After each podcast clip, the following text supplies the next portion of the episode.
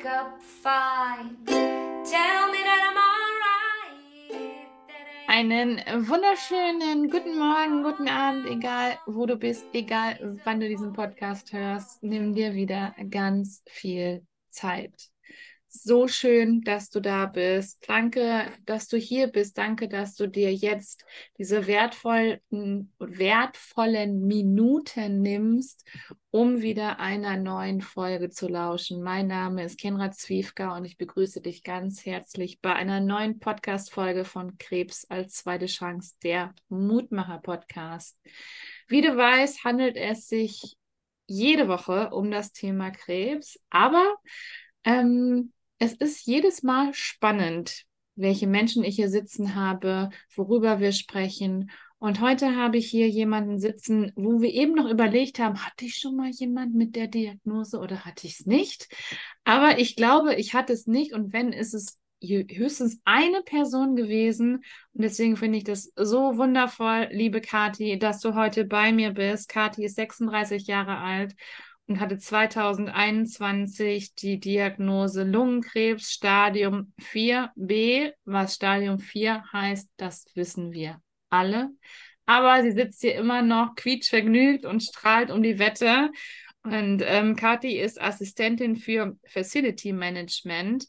Und ich freue mich jetzt sehr, Kathi, deine Geschichte zu hören. Und ähm, du hast eben schon erzählt, du hattest einen ganz großen Artikel gerade am Sonntag in der Bildzeitung. Wir schreiben übrigens das Jahr 2023 und heute ist der 22.06., wo wir den Podcast aufnehmen. Also auch da mal einmal eine kurze Info zu. Und vielleicht sprechen wir ja auch nachher noch ein bisschen über den Artikel in der Bild. Aber jetzt erstmal zu dir. So schön, dass du da bist, liebe Kathi. Danke, dass du dir heute Zeit nimmst, hier zu sein. Und ich freue mich sehr. Ich freue mich auch. Vielen Dank, dass du mich angeschrieben hast. Sehr gerne, sehr gerne. Ja, also da hört ihr es auch. Ich schreibe auch die Menschen an und frage sie eben, ob sie Lust haben auf einen Podcast, nämlich wenn ich inspirierende Menschen sehe und denke, wow, diese Person muss unbedingt in meinen Podcast rein. Also auch für die Seiten, wo ich die liebe Kathi entdeckt habe, ähm, dafür ein riesen Dankeschön. Also ich, es gibt so, so tolle Geschichten bei deinen Lieblingsmenschen und bei Petly unter anderem. Und ähm, das ist so wundervoll, dass so viele Menschen eben auch den Mut haben, ihre Geschichte zu erzählen. Aber heute geht es ja um dich, liebe Kathi, und ich freue mich jetzt sehr, dass du da bist. Vielen Dank. Gerne. Kathi, lass uns ein bisschen zurückgehen in das Jahr 2021. Was war gerade so bei dir los? Privat, beruflich? Wo standest du gerade? Nimm uns doch mal ein bisschen mit auf deine Reise in die Vergangenheit. Ja, ich ähm, habe alleine in ähm, meiner ersten eigenen Wohnung in Herne gelebt, ähm, bin seit äh, 2017 von meinem Freund getrennt gewesen und ähm, habe jetzt mir gedacht, ich starte durch. Ich werde jetzt bald jemanden kennenlernen, Kinder kriegen, Familie gründen. Und ähm, ich hatte eine Erkältung und äh, war mit meinen Eltern dann im September im Urlaub und mit meiner äh, Tante mit Familie. Und äh, ich bin nach der Erkältung den Husten nicht losgeworden. Ich habe mir Mhm. aber nichts dabei gedacht, weil ähm, ich habe schon öfter und gerne mal eine Erkältung verschleppt. Von daher war es für mich einfach nur ein Husten. Ähm, ja, aber einen Tag waren wir dann auf dem Weg einen Berg hoch, ähm, wo ich schon merkte, dass es sehr anstrengend für mich ist. Ich hatte auch einen sehr hohen Puls. Mein Blutdruck war auch schon ein bisschen höher. Und ähm, ja, ich bin in eine Luft in der Atemnot gekommen, die Mhm. ich erst gar nicht so wahrgenommen habe, sondern für mich war es einfach nur, es war halt so anstrengend, dass ich so am Pumpen bin. Im Mhm. Nachhinein weiß ich, ich steckte voll in der Luftnot. Mhm. Und ähm, ja, mein Tumor saß so, dass er mich zum Husten gebracht hat. Ähm, und der Puls war so hoch, weil der mir meine Hauptschlagader zum Herzen abgedrückt hat. Was aber auch ganz gut war, auch wenn es sich jetzt blöd anhört, aber so habe ich ihn mit 35 Jahren halt entdeckt, ne? Richtig. Bevor er vielleicht noch mehr Schaden angerichtet hätte. Ja, genau, da wollte ich gerade drauf hinaus. Ähm, es ist ja Ja, immer, dass es so, so körperliche Symptome gibt, ähm, wo wir dann das erst erkennen. Wahrscheinlich gab es vorher schon tausende Symptome, das kennt ja jeder von uns, der eine Krebsdiagnose hatte. Aber absolut, ach, ja. wir hören mal nicht auf unseren Körper, wir gehen da trotzdem weiter so durch und irgendwann muss es ja mit so einer Brechstange kommen und dann, dann ähm, Absolut. Sehr, sehr wichtig, dass du ihn dann auch ähm, entdeckt hast. Also hast du selber direkt das gewusst oder ähm, war das eher so bei einer Routineuntersuchung beim Arzt? Nee, ich bin halt diesen Husten ja nicht losgeworden und Ja, irgendwann, ähm, also wirklich in kürzester Zeit war das so, dass ich nur noch gehustet habe. Jeder Atemzug war ein Husten. okay. Ähm, also ich habe mich selber schon genervt, sonst ist es ja gerne mal, dass man das Husten nicht mehr mitbekommt, aber es war schon heftig hinterher. Und ähm, ja, ich hatte meiner Familie dann auch versprochen, äh, meiner, äh, meinen Eltern auch meinem, meiner Tante und meinem Onkel, dass ich auf jeden Fall zum Arzt gehe, weil das schon krass war. Und ähm, ja, wir haben lange gesucht. Also mein Hausarzt hatte mir viele, viele Überweisungen geschrieben. Und ähm, die Hauptschlagadern am Hals, die sind immer dicker geworden. Und das war so mein Punkt, wo ich gesagt habe, dieser hohe Puls, der hat mich am meisten gestört. Also der war für mich noch schlimmer als dieser Husten. Mhm. Ähm, deswegen, ich habe äh, hohen Blutdruck haben wir rausgefunden. Ähm, wir haben äh, sensible ähm, Bronchien gefunden und solche Dinge alle. Und ähm, ja, ich war bei verschiedenen Ärzten, wie gesagt, und irgendwann war ich auch bei einer Pulmologin. Mhm. Und äh, die sagte zu mir, ja, ich verschreibe Ihnen Cortisonspray, empfindliche Bronchien, äh, nehmen Sie das bitte. Ich so, ja, das mache ich, kein Problem, sehr gerne. Geht dann auch der Puls runter. Und sie, wie der Puls? Ich so, ja, ich habe doch so einen dicken Hals durch das ganze Husten und allen. Als würde ich nicht richtig husten können oder nicht, nicht stark genug husten können oder wie auch immer. Und Mhm. dann hat sie mich nebenan, ist die Radiologie in der, in dem Ärztehaus, da hat sie mich zum Röntgen geschickt und ähm, hat dann den Schatten gesehen. Mhm. Genau. Und äh, ja, anfangs war ich in einem Film, ich habe es nicht verstanden, bis sie mir den auf dem Bildschirm gezeigt hat. Und dann habe ich erst mal verstanden, was sie mir da gerade erzählt. Mhm. Ja. Ja. Magst du uns nochmal in den Moment mitnehmen? Also, wie war das für dich, als sie erzählt hat oder als die Ärztin zu dir gesagt hat, dass du Lungenkrebs hast? Ich war im Film. Ich war absolut im Film. Ich bin tatsächlich ähm, bei der Ärztin raus, habe mein Auto getankt, bin zur Arbeit gefahren und habe zu meinem Chef gesagt, wir müssen unbedingt die Übergabe machen. Ich habe eine Überweisung morgen fürs Krankenhaus. Ich habe Krebs. Mir ist natürlich alles aus dem Gesicht gefallen. Ähm, wusste auch gerade nicht, äh, wie er das jetzt aufnehmen soll. Ähm, ja, ähm, ich hatte in dem Moment halt einfach nur den Gedanken so, ich habe keine Ahnung, wann ich zur Arbeit zurückkomme. Deswegen, da muss die Übergabe laufen. Mhm. Ja, da wussten meine Eltern noch von gar nichts und ähm, späten Nachmittag, als das dann fertig war, bin ich zu meinen Eltern gefahren. Mhm.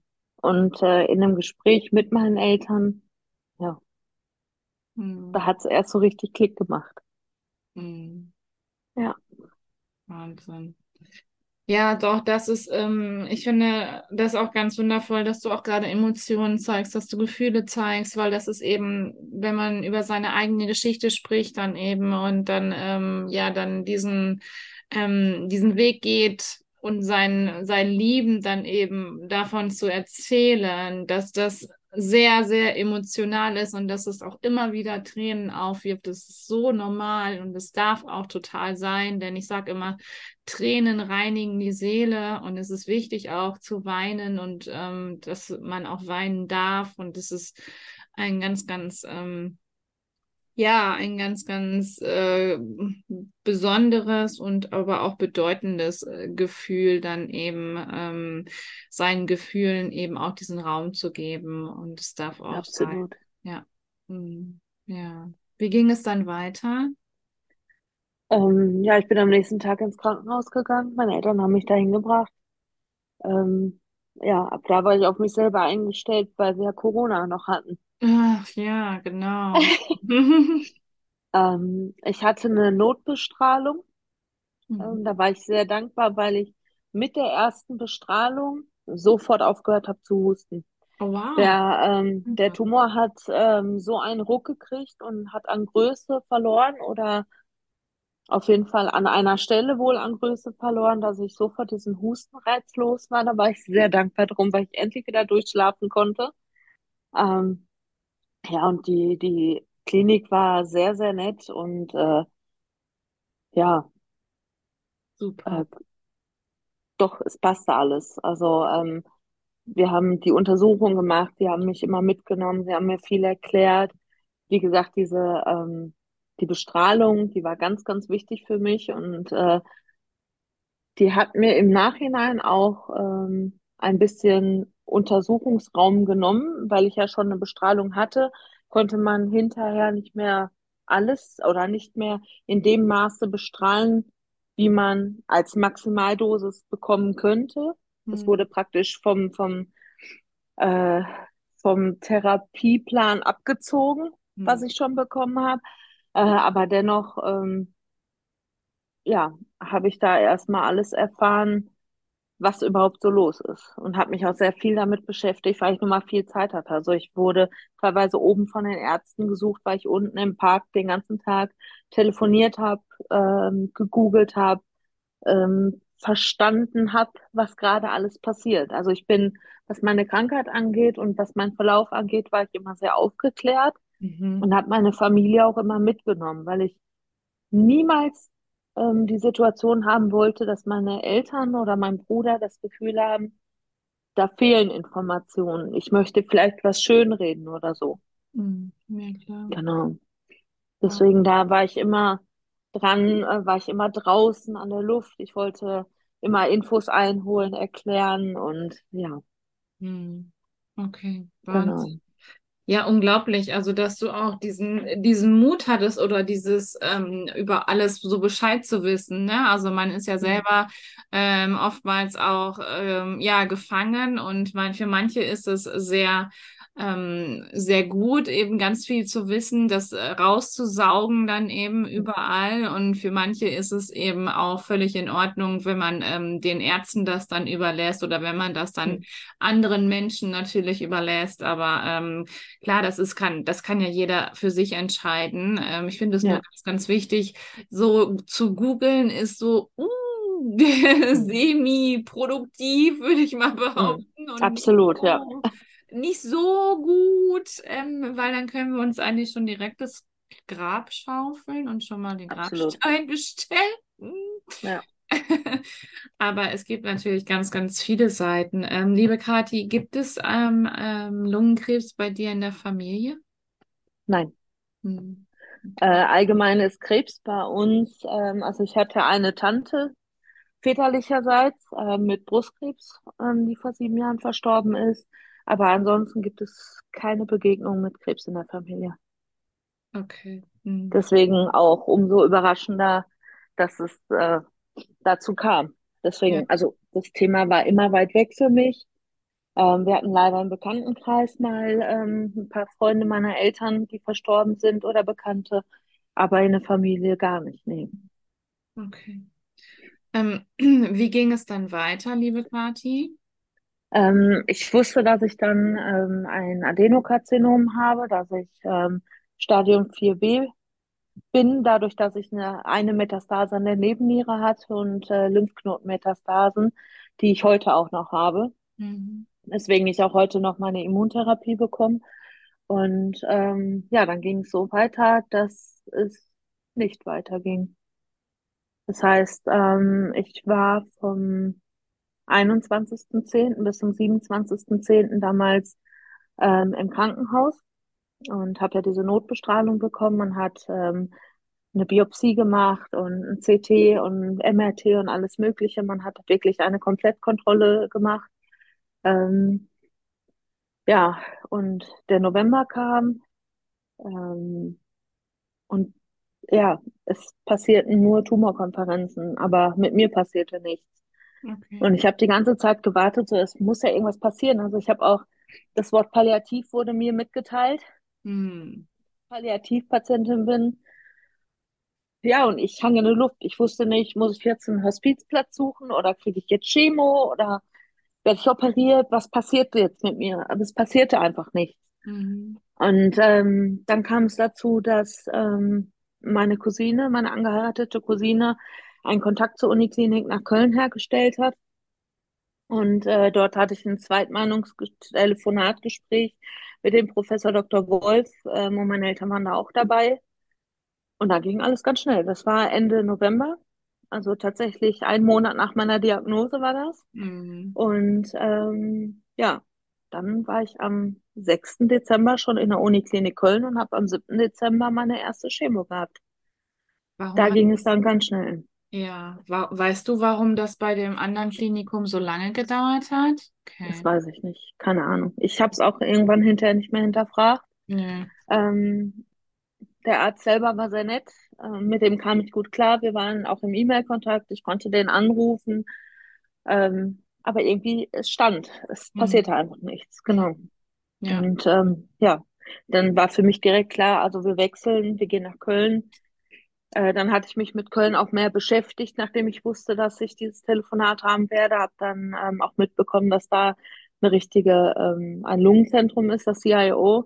Und ähm, ja, dann kam ich immer mehr rein, okay, da, hey, da sind ganz viele junge Leute, da wird geforscht und das fühlte sich richtig an, ja. Und dann hatte ich meine erste Chemo. Ja. Wie war das für dich? Wie hast du die Chemos vertragen? Ja, wie gesagt, also Julia nennt mich liebevoll das Einhorn. Ähm, ich habe die Chemo so gut vertragen, dass ich in der linken, im linken Arm hatte ich die Zufuhr der Chemo, die rechte Hand war in der Chipstüte. Ja, es cool. ist, es ist auch noch wirklich. Da gibt's auch ein Foto von, weil ich es selber nicht glauben konnte. Also die Schwestern kamen auch regelmäßig zu mir, weil es war auch so nach der ersten Chemo, bin ich noch mal kurz runter in den Kiosk, weil ich irgendwie Lust hatte, noch was zu essen, weil ich wusste, ich lieg länger. Hm. Äh, meine Chemos haben äh, die ersten neun Stunden gedauert und die drei weiteren Zyklen waren bei siebeneinhalb Stunden, ähm, weil ich eine Chemo-Immunkombi hatte mit all den Nebenmitteln, Cortison und sowas allem, hat es halt mehrere Stunden gedauert. Mhm. Ja, das mit dem Appetit war tatsächlich alle vier Zyklen, sodass meine Lieblings, ähm, Schwester in der Onkologie mir sogar mal einmal mittags eine Suppe besorgt hat, weil ich in einem Raum saß, wo es einer Patientin leider gar nicht gut ging. Hm. Aber meine Schwester, meine Onkelschwester wusste, ich habe Hunger. Ist Kathi und Kathi hat Hunger. Ja. Ich hatte aber natürlich auch Nebenwirkungen. Also ich möchte es gar nicht schönreden, aber ähm, ich hatte äh, Wassereinlagerungen und ich hatte massive Knieschmerzen, also in den Kniegelenken. Ähm, das waren aber zwei Tage. Zwei Tage dicke Beine, zwei Tage Schmerzen in den Knie und dann waren meine Nebenwirkungen größtenteils zu Ende. Hm. Den. Klassiker, Haarausfall, ähm, Gewichtszunahme, weil meine Schilddrüse gelitten hat unter der Chemo, hatte ich auch. Habe ich immer noch mit zu kämpfen. Ähm, aber ich kann mich eigentlich nicht beklagen, was das angeht. Also da habe ich andere Menschen gesehen, denen es einfach viel, viel schlechter in der Zeit ging. Ja. Hm. Ja, klar. Hm, Was hast du getan, damit es dir eben in dieser Zeit gut tut, also oder gut geht? Ähm, Hast du da vielleicht so ein paar ähm, Special-Tipps dann eben, was du gerne den Hörern auch mitgeben möchtest? Ähm, ich habe mir eigentlich bei jeder Chemo was von Mama gewünscht. Mama hat gekocht und wenn ich äh, abgeholt worden bin von der Chemo, gab es auch was zu essen. Ah, cool. Ja. Und ähm, ich hatte einen besonderen Fall. Meine Freundin ist Mutter geworden wie schön. ähm, in meiner Chemophase und ähm, ja, ich war ganz viel bei ihr und Hm, das tat gut. hm. Ja, ach, wie schön. Richtig, Ja. cool. Und Und meine Patenkinder, meine Nichten, also ich hatte immer meine Familie und meine Freunde da. Ja, und es ist, ähm, ich finde es so, so, be, so berührend, dass du jetzt auch gerade wieder ein bisschen Tränen in den Augen hast und ein bisschen weinst, weil das ist wirklich, man glaubt das kaum, wie wichtig es ist, wenn die Menschen, die wir lieben, um uns herum sind und ähm, Ja, die uns dadurch Halt geben, die uns dadurch Mut geben, Kraft, äh, Zuversicht, Liebe. Und das ist so wichtig und es ist Ja, so schön, ähm, dass du das jetzt so sagst und auch so emotional bist und ähm, gefühlvoll. Und ja, wie schön ist es auch, wenn deine ähm, beste Freundin auch noch ähm, schwanger war und Mama geworden ist und dass du eben dieses wundervolle Erlebnis auch mit, mit, ähm, ja, mitteilen konntest und aber auch mit dabei warst die ganze Zeit über. Was ist das auch für ein, für ein besonderer Moment, beziehungsweise ähm, besondere Momente, würde ich mal behaupten. absolut, Hm. absolut.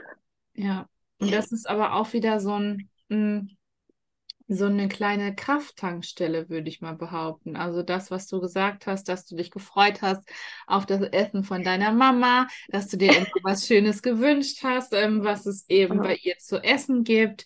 Ähm, aber das sind, das sind auch so kleine Hoffnungsschimmer, ähm, hätte ich beinahe gesagt, wo man sich auch wirklich sehr, sehr gut dran festhalten kann. Ne? Und ähm, ja, das ist ähm, das macht ganz, ganz viel mit einem, vor allem auch, ähm, ja, mit der Psyche natürlich auch, dieses mentale, dieses mentale einfach, definitiv. Ähm, wie ging es dann weiter? Musstest du auch operiert werden, Kathi? Ähm, ich galt von Anfang an als nicht operabel aufgrund Mhm. meines Stadiums. Mhm. Ähm, aber auch da bin ich wieder das Einhorn. Ich ähm, hatte nach zwei Zyklen keine Metastase mehr an der Nebenniere. Wow, toll. Und nach dem vierten Zyklus hat sich herausgestellt, dass mein Tumor von 6,3, 6,5 Zentimeter ungefähr auf 1,2 geschrumpft ist. Wow. Und somit wurde mir der rechte Oberlappen am 31.03. letzten Jahres entfernt, Hm. Okay. inklusive des Tumors. Und äh, ja, somit bin ich den Haupt, äh, äh, Hauptteil meines Krebs praktisch losgeworden. Und äh, ja, das war schon ein Feiertag für mich. Auch wenn ich immer noch Krebs habe, aber ähm, das war einfach, ich habe auch zu den Ärzten gesagt, ich will einfach den Tumor loswerden. Das ist am liebsten den ganzen Krebs, aber den Tumor, das ist ganz, ganz wichtig für mich. Und es gibt einen Bericht aus der Uniklinik Köln, da steht auch genau das drin. Auf besonderen Wunsch der Patientin wurde die Operation im Tumorbord beschlossen. Hm. Ja, und das war dann, wie gesagt, der 31.3. und äh, ja, mein persönlicher Feiertag. Ja, das ist gut. Also einen zweiten Geburtstag zu feiern ist immer gut und ähm, Auf jeden definitiv Fall. das ähm, ein, ja, richtig, richtig schön. Wahnsinn, wie groß der war. Unglaublich. Also sechs Ja, Zentimeter und dann auf 1, Komma noch was geschrumpft. Das ist ja grandios. Also dieses ja, Ergebnis, das kommt ja auch nicht oft vor. Du sagst ja sowieso, dass du ein Einhorn bist. Also Ja, ähm, man kann sich das vorstellen, vom Überraschungsei zu einer Glasmurmel. ja, Das ist so die Größe ungefähr. Das ist schon beeindruckend, ja. Wahnsinn, unglaublich. Das ist echt ähm, crazy. Wow. Ähm, wie hast du die Operation überstanden? Also wie ging, äh, ging es dir danach? Ja, äh, man hatte mir gesagt, dass es, äh, dass ich ungefähr zehn, elf Tage ungefähr im Krankenhaus sein werde, weil es eine große Operation ist und ähm, ich werde auch auf der Intensivstation kommen. Ähm, ja, ich hatte die Operation. Ich bin am selben Tag sofort in mein normales Zimmer gegangen. Weil als ich wach geworden bin, war ich wach. Ich wollte sofort was trinken. Ich habe erstmal geklärt, dass meine Mama und mein Papa angerufen worden sind. Hm. Und haben die sich gedacht, okay, gut, die können wir auf Normalstation stecken. Ich habe am nächsten Tag war der Drainageschlauch raus. Dann den Tag war bei mir, ähm, ähm, wie heißt es, die Pumpe raus. Mhm. Und ähm, ja, am vierten Tag habe ich meinen Entlassungsbrief bekommen und bin nach Hause gefahren. Boah, Ja, Respekt. Also, wenn das kein absolut. Wunder ist, dann weiß ich es auch nicht. Ja, also, ähm, das, also die Schmerzen waren utopisch. Also ohne meine Schmerztabletten wäre nichts gegangen. Mhm. Ohne die Hilfe meiner Mutter wäre nichts gegangen. Ich bin dann erstmal in mein Kinderzimmer wieder eingezogen bei meinen Eltern. Die wohnen aber auch nur zwei Straßen entfernt, also absolut machbar. Mhm. Ähm, und ich glaube, es waren drei Wochen, dass ich dann wieder in meine Wohnung konnte, weil ich dann eigenständig mich einfach waschen, anziehen konnte, ohne die Schmerzen oder ohne so große Schmerzen zu haben, weil am Anfang war es wirklich, ich habe vier Kissen im Bett gehabt. Ich hatte noch ein Stillkissen, was eine Freundin mir vor der OP noch gegeben hat, geschenkt hat.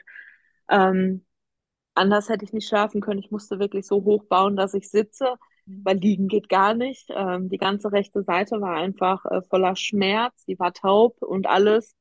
Ähm, ja, aber ich war nach vier Tagen zu Hause. Schön. Wahnsinn. Ja, Unglaublich. Ähm, es ist ja, viel passiert. Also das war ja alles 2021, deine Operation, hattest du gesagt, richtig? genau, Äh, genau. 2022, Entschuldigung, die Diagnose Ach, war ja, natürlich, ja, 2021, genau. stimmt. Ähm, wie ging es dann weiter? Also ähm, wurdest du direkt ähm, als, also hattest du direkt so ein, einen Krankenstand bekommen, also so einen Krankenschein, wo dann eben die Ärzte gesagt haben, dass äh, das schon von vornherein feststand, dass du gar nicht mehr arbeitend gehen darfst? Ähm, ich war ganz normal im Krankenstand. Also ich habe Mhm. eine ganz normale AU, eine Einweisung ins Krankenhaus damals bekommen, als äh, meine äh, Lungenärztin auf dem Röntgenbild den Schatten gesehen hat Mhm. und war ab da durchgehend ähm, im Krankenschein. Also ich ähm, habe den Krankenschein bei meinem Hausarzt geholt und ähm, der hatte mir auch direkt gesagt, pass auf, das wird jetzt länger dauern. Wir machen das jetzt alle vier Wochen, dass du praktisch ähm, in dem Rhythmus wie ein Gehalt dein Geld hast, dein Krankengeld hast, um halt auch das Finanzielle Ja. ähm, irgendwie decken zu können, weil Krankengeld ist halt eine Stange weniger. Ist Mhm. einfach so. Klar. Ja, ja. Und äh, das äh, lief bis September letzten Jahres. Da war ich dann in der Kur. Und in der Kur haben die mir gesagt, ich werde jetzt nicht in die Wiedereingliederung gehen, weil ich ja nun mal noch Krebs habe. Mhm. Ähm, so sehr ich es mir wünsche, aber auf gar keinen Fall ähm, kriege ich den Stempel, dass ich den Freifahrtschein habe, wieder arbeiten gehen zu können, sondern ähm, es wurde mir empfohlen, die Rente zu beantragen. Mhm. Okay. Und ähm, ich habe seit dem Sommer letzten Jahres habe ich äh, eine Therapeutin an meiner Seite, weil halt alles so unfassbar gut lief mit, ach, jetzt hast du doch die OP und ach ja, Chemo war ja irgendwie auch ausverhalten. Da habe ich mir irgendwann eine Therapeutin gesucht, weil es so gut lief und weil ich ein fröhlicher, positiver Mensch bin. Mhm. Und ich einfach abchecken wollte, ist noch alles in Ordnung? Oder bin ich vielleicht so stark gerade in der Depression, dass das schon wieder so überschwänglich positiv bei mir vielleicht ist? Mhm. Ne? Also wir kennen alle die Klischees, wir kennen alle die, ich sag mal, Standards, vorsichtig gesagt, ähm, was man halt so kennt als Nicht-Krebserkrankter. Und dann läuft es auf einmal komplett anders. Mhm. Ne? Also ich, ich, ich habe auch keine Mutation, die gefunden wurde bei der Biopsie damals. Ähm, auch das ist wieder, ich, ich hatte mich erkundigt und Lungenkrebserkrankte, die konnten Tabletten nehmen. Mhm. Ich nicht, weil ich muss meine Immuntherapie nehmen. Also Mhm. es war wirklich, da war ich froh, dass ich meine Therapeutin hatte und die hat mir dann auch äh, gut geholfen, als es hieß, dass ich mit 36 meine Rente beantragen muss. Mhm.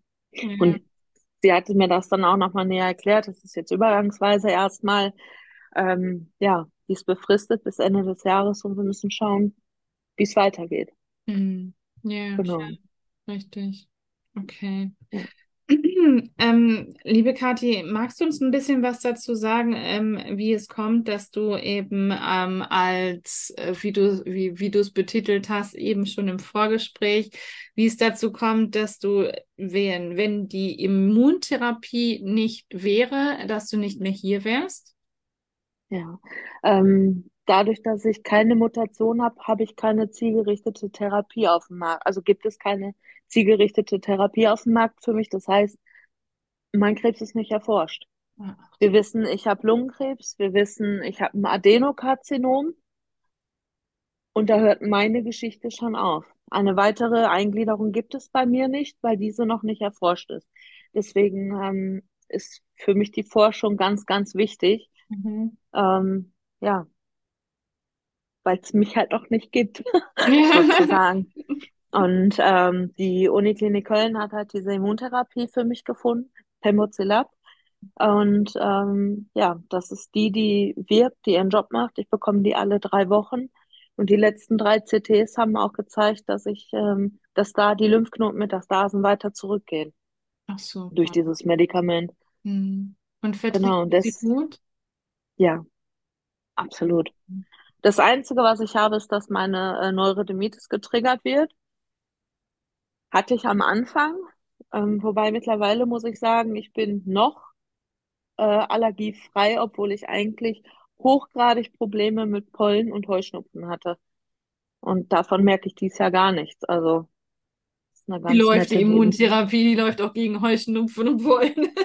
Die läuft richtig gut, ja, Sehr gut. absolut.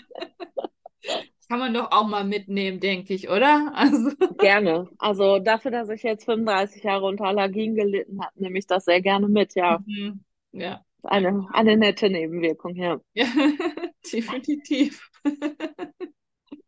Genau. Ähm, liebe Kathi, gibt es, ähm, gibt es Momente in deinem Leben oder würdest du sagen, dass der, dass die Diagnose dich verändert hat? Absolut.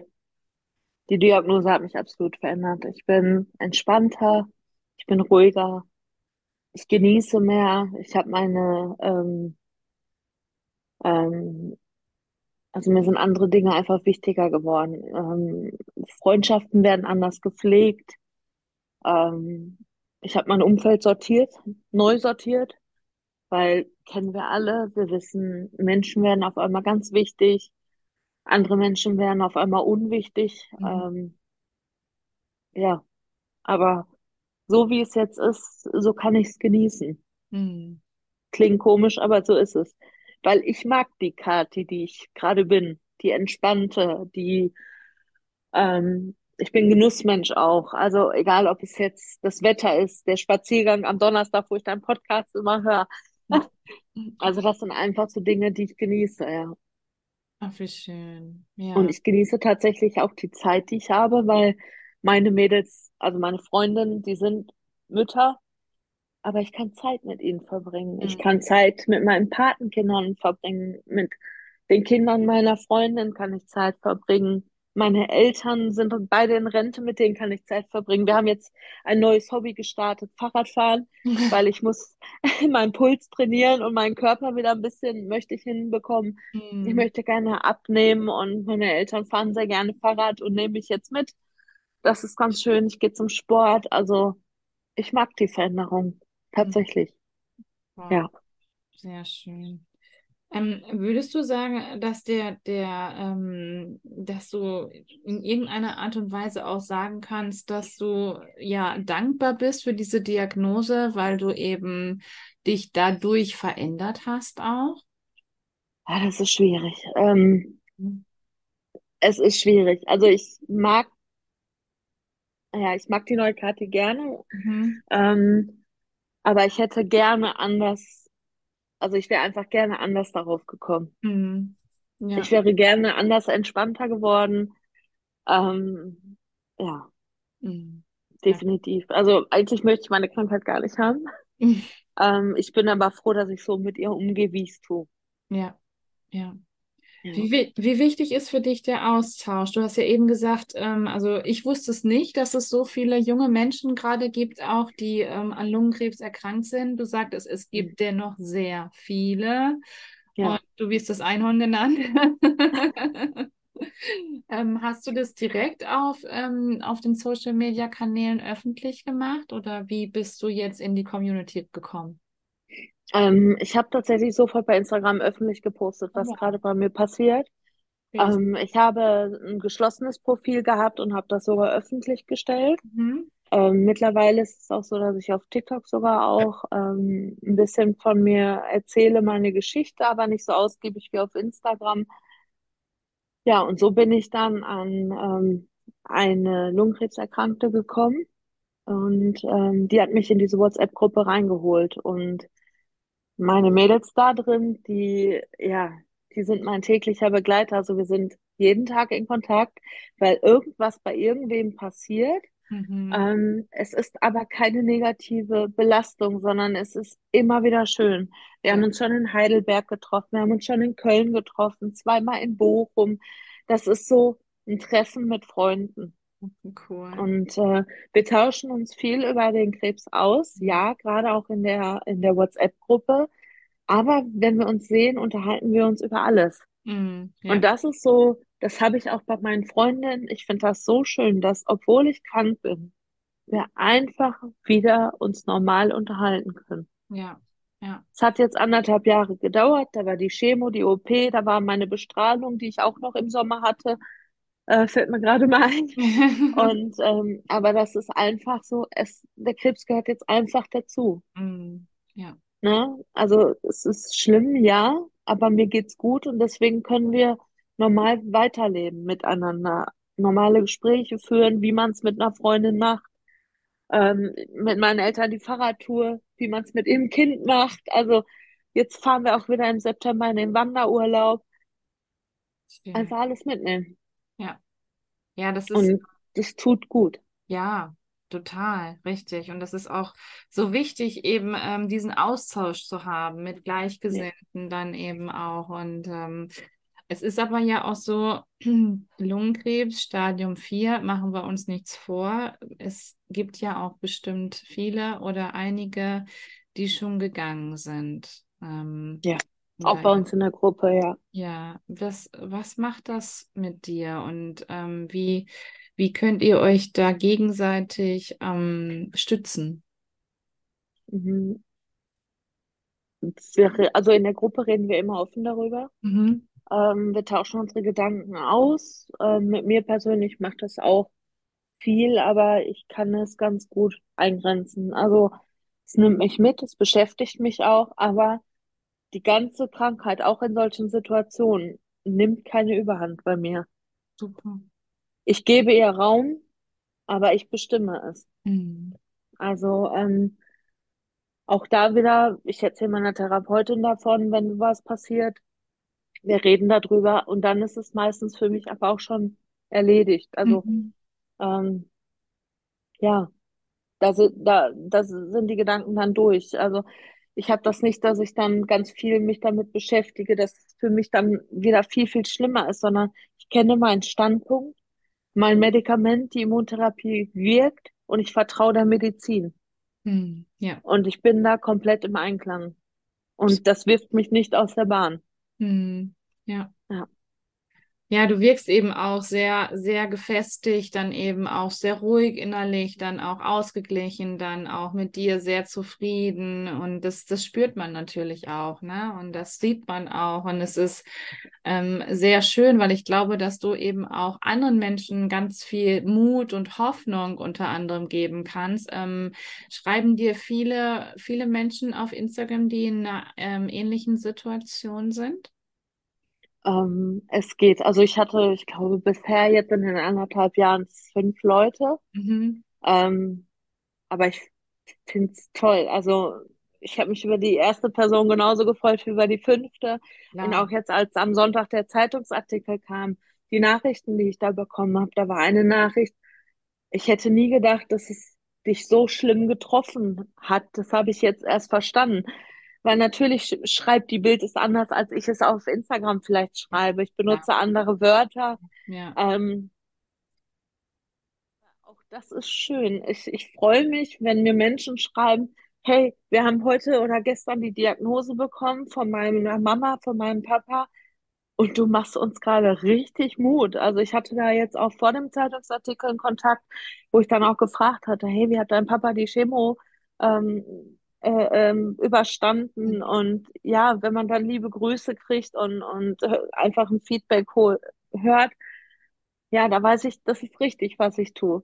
Mhm. Es ist völlig richtig, darüber zu sprechen, weil so bin ich ja auch mal gestartet. Ich Ja. habe im Internet bei Instagram geguckt, ähm, habe geschaut, wen gibt es da, wie sind die Leute so, was passiert jetzt? Und ja, wenn man positive Menschen trifft, dann kann man, glaube ich, auch ein bisschen anders erden. Mhm. Ja, Ja. super, super schön. Ach, liebe Kathi, ich glaube, wir könnten noch stundenlang weiter quatschen. Ja. Aber so zum, langsam kommen wir so zum Ende und ich danke dir schon mal für dieses wunderschöne Gespräch. Das Gewitter hat auch ähm, uns hier keinen. Strich durch die Rechnung gemacht. Also sehr schön. Da freue ich mich sehr drüber. Ähm, liebe Kathi, ich würde mich schon mal von dir verabschieden. Ich danke dir. Ich finde das ähm, ein ganz, ganz wundervoller Mensch, der du bist. Und mach genauso weiter so. Und ich freue mich, dass wir weiterhin in Kontakt sind. Und die letzten Worte, die gehören nur dir. Ich verabschiede mich schon mal und ähm, ich freue mich, ja, weiterhin von dir zu lesen. Ich wünsche dir von Herzen alles, Sehr alles gern. Liebe. Und ich bin raus. Vielen Dank. Ja, was soll ich sagen zum Schluss? Das, was ich immer sage, bleibt mutig und tapfer und glaubt an die Medizin. Vielen Wenn Dank. wenn das mal nicht die besten Abschiedsworte waren von, äh, von einer Podcast-Folge, dann weiß es aber auch nicht. Bleib mutig und tapfer und stark und glaub an die Medizin. Also richtig, richtig cool. Auch das sehe ich genauso.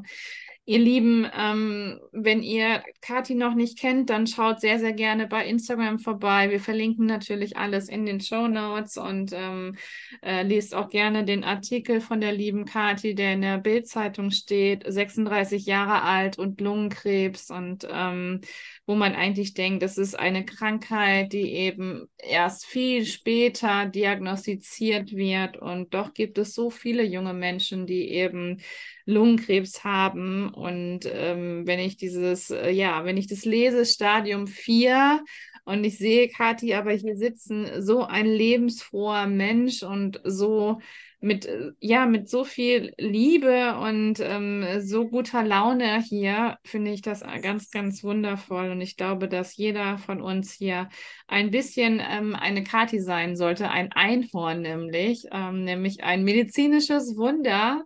Deswegen glaubt auch an die Medizin, glaubt auch an euch ähm, und ja, gebt eurem Körper und eurer Seele den Raum für Gefühle, aber vor allem auch immer wieder Hoffnungsschimmer und besondere Momente, wo ihr euch darauf vorbereitet. Ähm, sei es ein schöner Urlaub, sei es eine schöne Reise, sei es wie bei Kathi, dass ihre Freundin Mama geworden ist.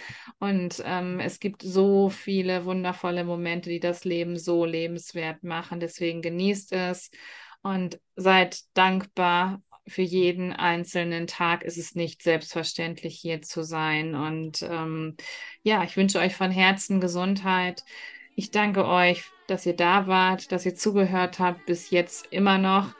Und ich freue mich schon auf nächste Woche, wenn ich hier jemand Neues sitzen habe, wenn ich meinen neuen Interviewpartner hier bei mir habe. Und wenn auch du deine Geschichte erzählen möchtest, wenn auch du an Krebs erkrankt bist oder betroffen, nicht nur betroffen, sondern auch Angehörige oder Ärzte oder mit dem Thema Krebs arbeitest, dann melde dich von Herzen gern bei mir. Ich freue mich über deine Nachricht und dann sitzen wir vier oder nicht wir vier, aber vielleicht auch mal zu viert auch hier im Podcast. Und ich würde mich da sehr drüber freuen. In diesem Sinne, habt eine wunderschöne Woche, genießt den Sommer und alles, alles Liebe. Tschüss.